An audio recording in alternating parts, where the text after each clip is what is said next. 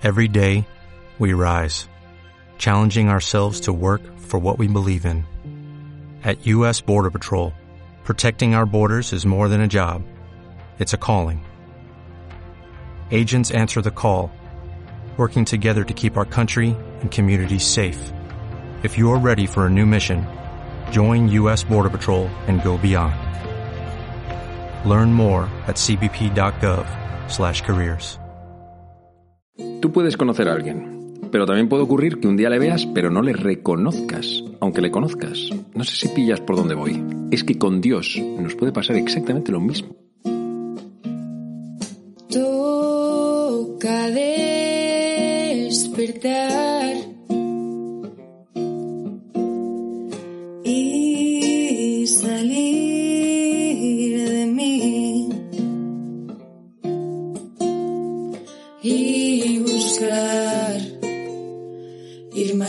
Muy buenos días, yo soy el Padre Joaquín y esto es Al Lío, un podcast para gente despierta que quiere crecer, en el que te hablo de temas de fe, espiritualidad y estilo de vida.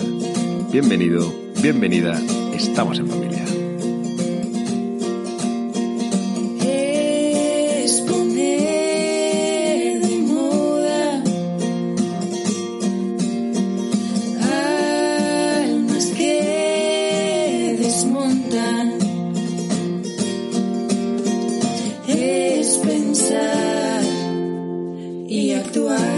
Uf, coleguita, capítulo 70. Flipo, bastante. Esto significa, pues, más de un año grabando podcast.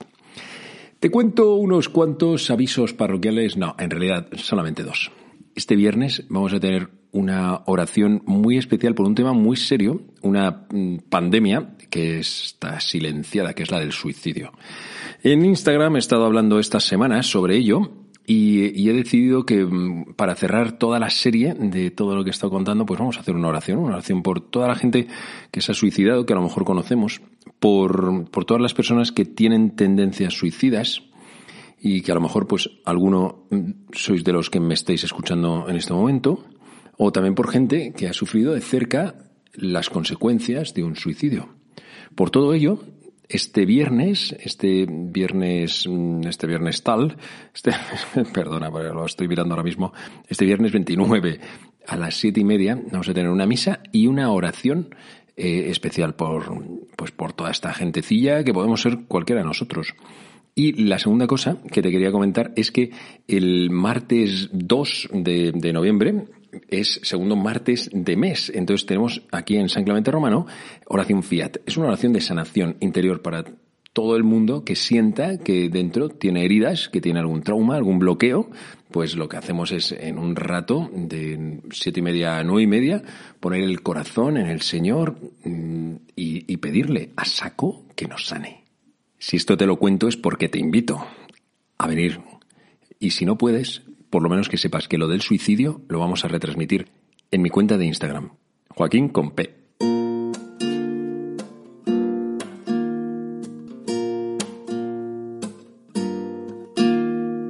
Y el Evangelio que te traigo hoy para mí es muy especial porque lo conocí hace un montón de años cuando yo todavía era un chavalín en mi parroquia. Te voy a contar un poco la historia.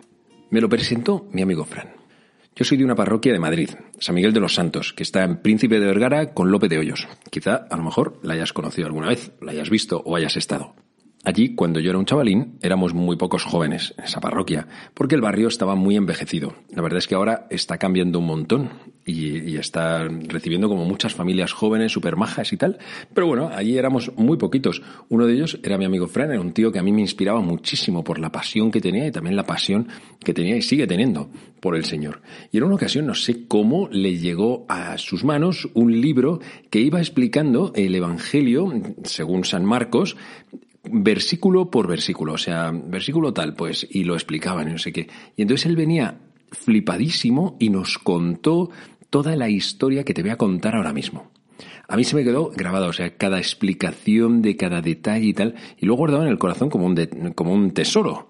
Y también la enseñanza de que es que cuando coges el Evangelio, es que a veces de solo de las mismas palabras, solo de cada palabra puedes sacar un montón de, de algo pues que te llevas, que te llevas y que te hace conocer a fondo lo que está ocurriendo en ese momento.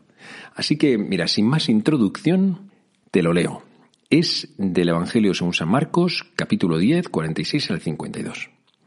Al salir Jesús de Jericó, con sus discípulos y bastante gente, un mendigo ciego, Bartimeo, el hijo de Timeo, estaba sentado al borde del camino, pidiendo limosna. Al oír que era Jesús Nazareno, empezó a gritar, Hijo de David, Jesús, ten compasión de mí. Muchos lo increpaban para que se callara. Pero él gritaba más, Hijo de David, ten compasión de mí. Jesús se detuvo y dijo, Llamadlo. Llamaron al ciego, diciéndole, Ánimo, levántate, te llama. Soltó el manto, dio un salto y se acercó a Jesús. Jesús le dijo, ¿qué quieres que te haga? El ciego le contestó, Rabuní, que recobre la vista. Jesús le dijo, Anda, tu fe te ha salvado. Y al momento recobró la vista y lo seguía por el camino.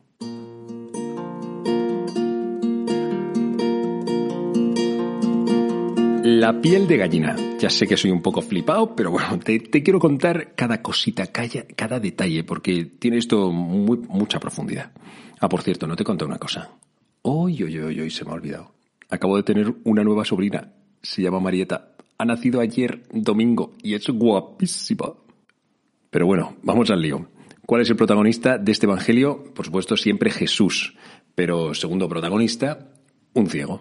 Un ciego que se llamaba Bartimeo que significa hijo de Timeo, porque en arameo Bar significa hijo y Timeo, pues significa Timeo. Entonces, Bar Timeo, hijo de Timeo, así de fácil. Este era, era un mendigo y estaba pidiendo en la puerta de la ciudad. Ya sabes que los mendigos se ponían en los lugares de mayor tránsito. Bueno, pues una puerta de ciudad era por donde entraba y salía todo el mundo. Él estaba allí mendigando, pidiendo, pidiendo y dice también el Evangelio un detalle al borde del camino. En esto oye barullo. Les pregunté a los niños de la misa de niños de la parroquia, oye, ¿y el ciego cómo es que se entera de que pasa por ahí Jesús? Dice, hombre, porque era ciego, pero no era sordo. Efectivamente, no estaba sordo, escucha todo el barullo, seguramente pregunta qué es lo que ocurre, está pasando Jesús, el Nazareno, está pasando por aquí. Y aquel ciego, entendió que no podía perder esa oportunidad. Jesús tenía fama de hacer muchísimos milagros y este hombre estaba ciego. Total, que se pone a gritar a lo loco, Jesús, hijo de David, ten compasión de mí. Como loco, pero tanto que la gente le manda a callar. Hazte la idea de que cuando Jesús iba a cualquier sitio, había miles de personas en su entorno. O sea, aquel ciego debió de volverse loco desde el borde del camino, sentado en el suelo o a lo mejor puesto de pie. Jesús, hijo de David, ten compasión de mí, ten compasión. La gente le mandaba callar. Este, este mandar callar, o me recuerda muchas veces cómo hay cosas que, que quieren que silenciemos también nuestros gritos a Dios, nuestra oración. Pero a, Bartimeo le da exactamente lo mismo. Él tiene mucho que ganar y en realidad muy poco que perder sobre todo la dignidad. ¿Qué más le da? Pero si ya es un mendigo, si ha caído lo más bajo, no tiene ningún tipo de sustento. Y sigue gritando, Jesús, hijo de David, ten compasión de mí. Esto me recuerda como cuando en la oración llamamos a la puerta del corazón de Dios y volvemos a llamar y llamamos y llamamos y llamamos. Y finalmente Jesús lo escucha y dice, llamadlo. Entonces algunos se van a por el ciego y seguramente en ese momento se hizo silencio y la gente se cayó a ver qué es lo que pasa, a ver qué va a hacer Jesús. Pero imagínate estar allí y decir, jo, es que yo no, no se me escapa nada de lo que Jesús quiere hacer en, en cada momento. Y, y, llaman al, al, ciego que está al borde del camino. Esto es un detalle, ¿eh? No estaba en el camino, sino al borde. Claro, pues fuera, para que no le pisase nadie, ni, ni ningún carruaje le pasase por encima, ¿no? El ciego estaba al borde. Cuando el ciego escucha que el maestro lo llama, dice aquí varios detalles. Arrojó el manto, que no es que lo llevase puesto por encima. El manto lo utilizaban los mendigos y los ciegos para echarlo en el suelo delante de ellos y que la gente al pasar pudiese echar las monedas. Y luego así, de esa manera, pues recogían todas las monedas. Pero el ciego arroja el manto, es como si estuviese diciendo, yo esto ya no lo voy a necesitar para nada, como si él ya diese por hecho que se iba a sanar. Me parece increíble. O sea, toda su fuente de seguridad, su herramienta, entre comillas, su herramienta de trabajo, la arroja y si había monedas le da exactamente lo mismo. Bueno, pues, creo, creo que empezamos a conocer a este ciego. Segundo, dio un salto. Yo no, o sea, no, he tenido la experiencia, pero, pero yo creo que, que un ciego dar un salto por poder puede, pero tiene un riesgo añadido al que puede tener cualquiera de nosotros. O sea, no es lo mismo saltar con los ojos cerrados sin saber dónde vas a caer. No. Pero aquel hombre estaba emocionado, estaba flipando. es que le da absolutamente lo mismo. Es como un paso al vacío lo que hace en ese instante. Jesús le había escuchado. Él había orado y sentía que Jesús le había escuchado. De alguna manera esto me indica cómo aquel ciego a lo mejor tenía ceguera en los ojos de la cara, pero había otros ojos, los del corazón, los tenía muy abiertos. O sea, ese hombre había entendido cosas que el resto de los que iban con Jesús no. Acuérdate de los últimos capítulos y de cómo los apóstoles estaban muy ciegos, eran muy huevones. Los dos, los dos hermanos cebedeos, Juan y Santiago, cuando le dicen a Jesús, en el capítulo anterior, le dicen, eh, danos, danos un sitio a tu derecha y otro a tu izquierda. Jesús les dice, pero, pero qué decir, no tenéis ni idea de lo que estáis pidiendo. Eh, aquellos hombres veían con los ojos de la cara, pero no habían visto con los ojos del corazón.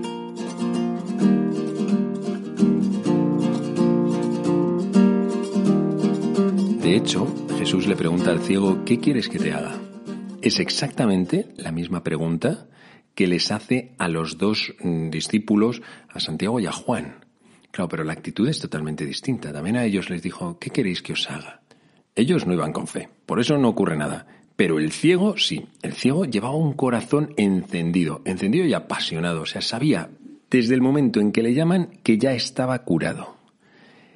El ciego responde, Rabuni, que recobre la vista.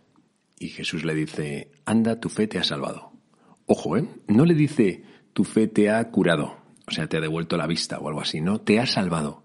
¿Por qué? Porque lo que se cura son los ojos, es el corazón, se cura una pierna, o se cura la cabecita, o se cura lo que sea, pero se salva la persona. Esto es, esto es, es lo que le había ocurrido al ciego. El ciego había hecho todo un camino, un camino interior en el que se había entregado a Jesús. Y desde ese momento, el ciego ya no solamente ve con los ojos del corazón, sino también con los ojos de la vista.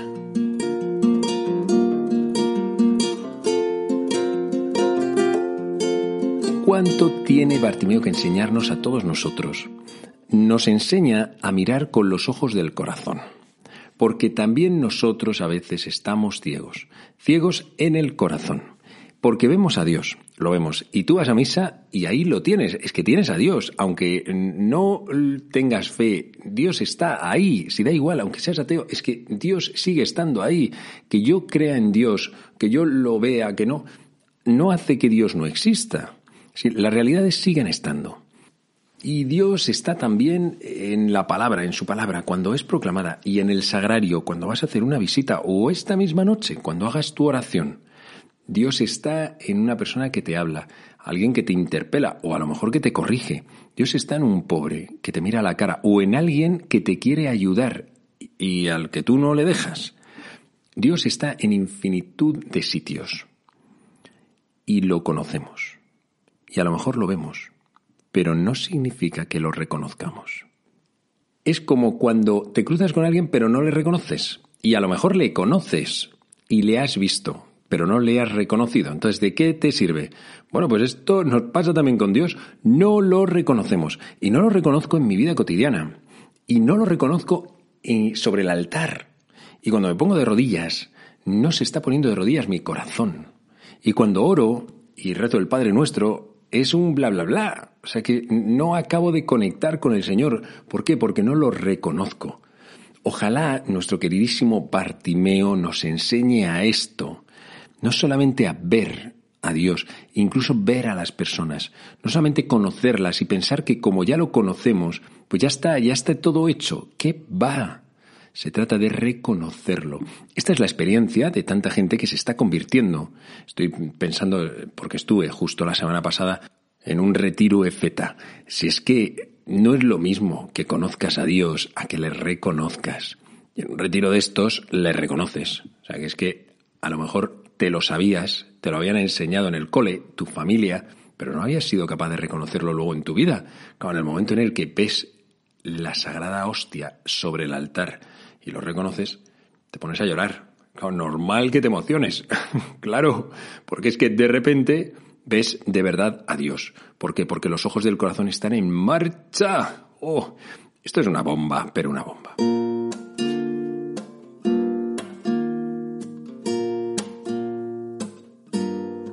Y un último detalle. Aquel ciego mendigo pedía al borde del camino. ¿Y cómo acaba el Evangelio? Dice, y al momento recobró la vista y lo seguía por el camino.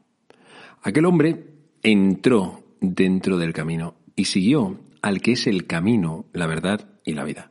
Ya nunca volvió a estar fuera del camino, ni mendigando, porque ya lo tenía todo, y empezó a seguir por el camino al que es el único camino.